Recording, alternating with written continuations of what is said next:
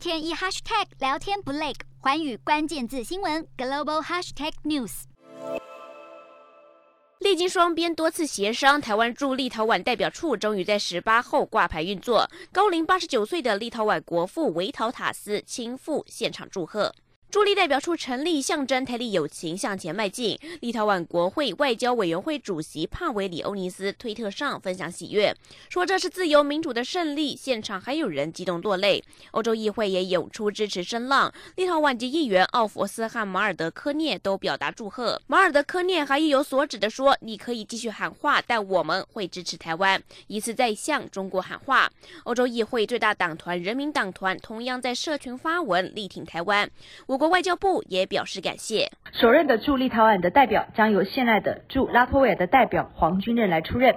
代表处即日起将负责立陶宛全境，包括领事等相关的业务，共同推动跟波罗的海三个国家的实质关系，并且提供我们里外的国人各项的服务。台立关系大跃进，加上欧洲议会一连串挺台行动，让中国气到爆炸。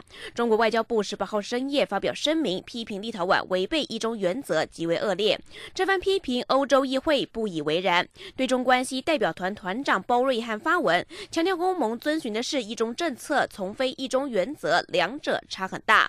立国外交部长兰博吉斯说，积极推动社畜是为了加强印太关系，也说尽管推动过程受到中方不少压力。但他坚持立国政策不受中国影响，未来还可能在台北设立驻台代表处，台立友情深化未完待续。洞悉全球走向，掌握世界脉动，无所不谈，深入分析。我是何荣，寰宇全世界全新升级二点零版，锁定每周三、周六晚间九点，寰宇新闻 MOD 五零一中加八五凯播二二二以及 YouTube 频道同步首播，晚间十点完整版就在寰宇全世界 YouTube 频道。